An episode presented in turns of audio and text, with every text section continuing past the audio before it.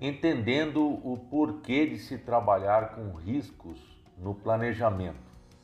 Por que valorar os riscos do objeto na fase de planejamento da auditoria? Valorar e priorizar os riscos identificados durante a etapa de planejamento é um atalho de otimização do trabalho. Se concentrando no que é mais importante, compara-se a situação encontrada em relação aos seus critérios, dando foco para a definição das questões de auditoria e das linhas de evidenciação que vão ser adotadas no trabalho. No planejamento de uma auditoria, o que é mais importante está relacionado aos processos de trabalho em que o que é feito tem a maior probabilidade de ser diferente do que deveria ser feito. Situação encontrada do objeto é diferente do critério.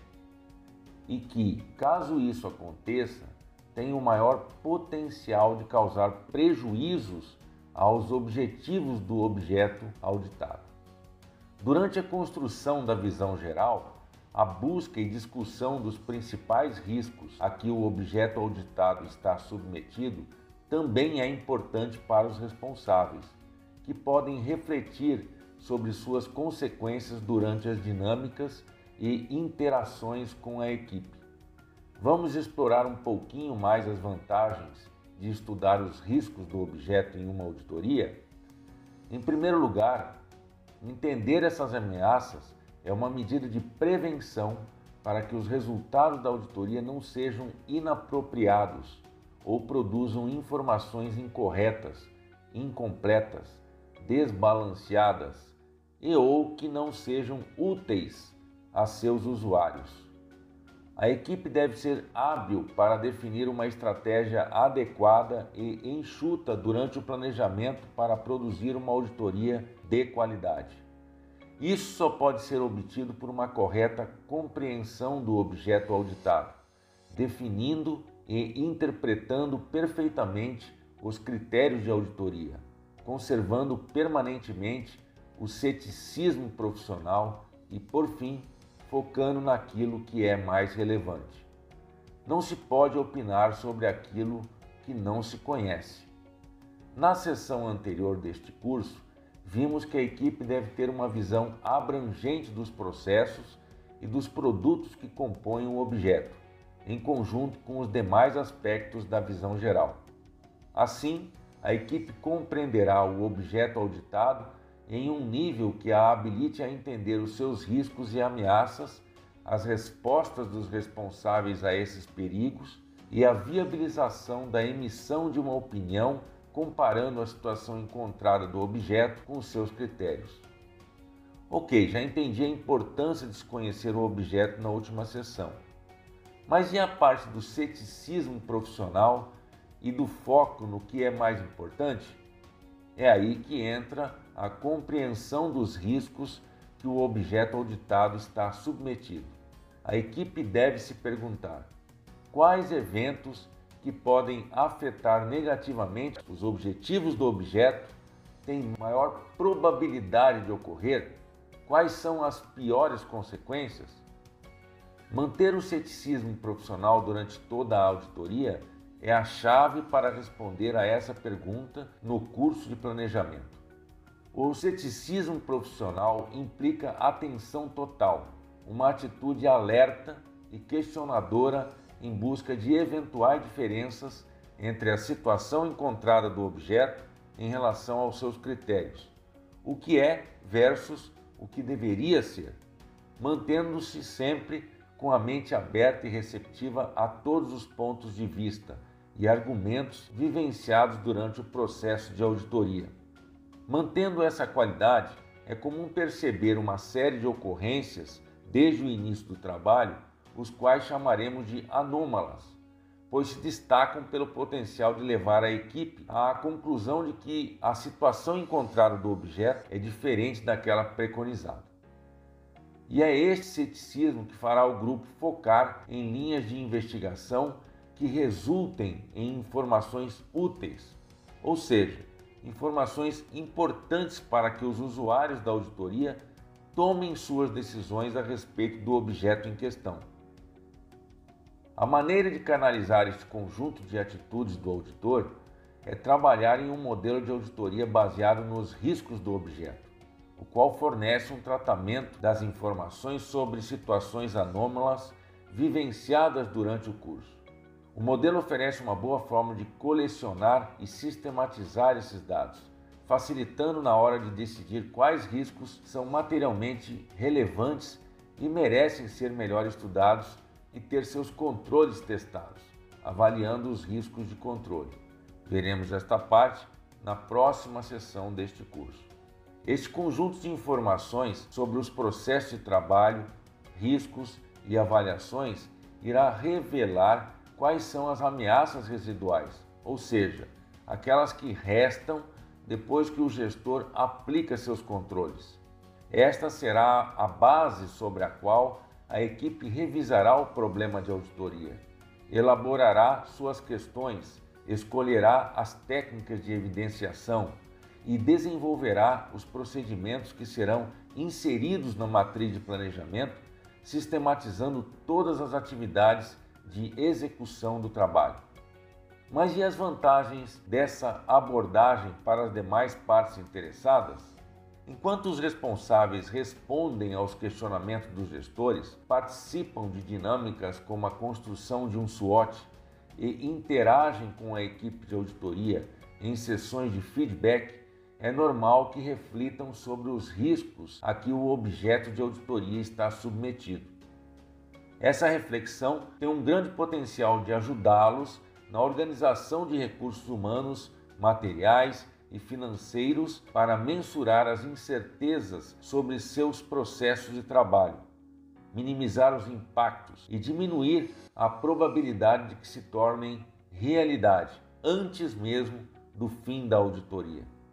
Também poderá alinhar o apetite ao risco, fortalecer decisões de respostas, reduzir surpresas e prejuízos, identificar e administrar perigos múltiplos, aproveitar as oportunidades e otimizar o uso dos valores investidos no objeto. Na relação entre os responsáveis e as equipes de auditoria, a abordagem baseada em riscos pode melhorar satisfatoriamente a comunicação e diminuir a quantidade de solicitações feitas pelos integrantes. Utilizando riscos como ferramenta, a equipe de auditoria tenderá a solicitar informações apenas sobre processos de trabalho que tenham ameaças materialmente relevantes, evitando solicitações genéricas e ou de documentos que dificilmente serão utilizados. Dessa forma, solicitações como envie cópias de processos completos, comuns em processo de auditoria, serão substituídas pelas solicitações de documentos e informações focadas em riscos consideráveis do objeto, o que diminui os transtornos e custos naturalmente causados no trabalho dos responsáveis durante uma auditoria. Essa atitude irá ajudar a criar um clima de cooperação entre a equipe e seus responsáveis. Melhorando os resultados para ambos os lados, os responsáveis se encontram em uma situação mais confortável no processo, enquanto percebem que os questionamentos também são úteis para seus processos decisórios. Demais partes da auditoria, como fornecedores governamentais, beneficiários de políticas públicas e entidades do terceiro setor, também podem se beneficiar dessa abordagem. Um dos desafios para os gestores é quantificar os riscos a serem aceitos na busca do melhor valor para os cidadãos e outras partes interessadas. Isso significa prestar o serviço de interesse público, educação, saúde, segurança, infraestrutura e demais serviços essenciais, da melhor maneira possível, equilibrando possíveis danos e benefícios cabe à auditoria fornecer informações úteis para que os gestores possam cumprir seu trabalho de forma eficaz para direcionar sua estratégia e tomar suas decisões. Ao final, uma auditoria construída com base em uma abordagem focada em riscos relevantes também terá mais chances de fornecer informações úteis ao cidadão, o qual poderá utilizá-las em seu benefício.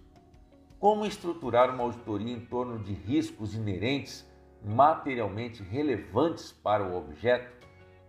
A construção do acervo de possíveis danos na fase de planejamento da auditoria se inicia juntamente com os primeiros esforços para a construção da visão geral do objeto. Esse processo permanece até a consolidação de uma matriz de planejamento incorporada ao plano de auditoria. Já no início dos trabalhos, a equipe deve manter o registro de situações que podem concluir que o objeto não está em conformidade com os seus critérios. Nesse período, a equipe estuda os aspectos ligados aos seus objetivos e estuda as funções, interesses e características de seus principais atores e interessados, além de detalhar aspectos ligados aos processos de trabalho, orçamento, produtos e tecnologia empregados. Conforme a equipe interage com as pessoas envolvidas, examina-se documentos, sistemas e bases de dados e pode ocorrer de se depararem com situações em destaque por se confrontarem aparentemente com a maneira como as coisas deveriam ser. A falta de clareza nos objetivos institucionais, processos com burocracia disfuncional, sistemas falhos, pessoas que não possuem passado ilibado em funções-chave, ineficiências, registro incorretos, falta de transparência e outras situações identificadas pelo grupo devem ser imediatamente registradas durante a construção da visão geral. Durante o mapeamento dos processos que compõem o objeto, os integrantes devem identificar suas atividades-chave, essenciais para que o objeto cumpra seus objetivos, separando-as das atividades de controle. Assim, os auditores associarão ocorrências como as exemplificadas no parágrafo anterior às caixinhas, atividades em que ocorrerem. Entendendo a sequência de situações como essas, fica mais fácil para a equipe catalogá-las segundo uma sintaxe que favoreça, favoreça sua valoração no processo de auditoria. Causas, fontes mais vulnerabilidades, mais eventos indesejados, situação encontrada diferente dos critérios, mais consequências, objetivos impactados, mais impactos. O grupo pode também utilizar técnicas de diagnóstico, como o diagrama de escala, a análise de problemas, a árvore de problemas e a análise do SWOT, para aperfeiçoar e completar seu acervo de riscos inerentes. Para facilitar a valoração das ameaças identificadas, pode-se utilizar de um diagrama de verificação de riscos, o DVR, isto é, um gráfico 2D que coloca em seu eixo Y a probabilidade de que o dano se torne realidade, e em seu eixo X uma escala que represente a gravidade das consequências caso se materialize. Para decidir em que escala de probabilidade determinado risco será posicionado ao longo do eixo Y, os auditores utilizarão suas causas, considerando quão decisivas são as fontes e o potencial de sua vulnerabilidade para provocar as situações indesejáveis do risco específico. Já em relação à escala em que deve ser posicionado, em relação às suas consequências, eixo X, a equipe pode pensar na importância do objetivo possivelmente impactado e o tamanho desse resultado em termos de aumento de custos, atraso, diminuição de qualidade ou ocorrência de inconformidades. De posse deste programa, pode-se concentrar em analisar os controles instituídos pelos responsáveis nas atividades mais relevantes para o objeto, ou seja, aquelas que têm maior probabilidade de sofrer com ocorrências indesejáveis e que tenham as piores consequências para o objeto auditado. Assunto para o próximo módulo. Pareceu complicado? Não se preocupe, ao longo dos próximos textos vamos detalhar essas operações trazendo imagens e exemplos práticos para melhor entender e aplicar em suas auditorias.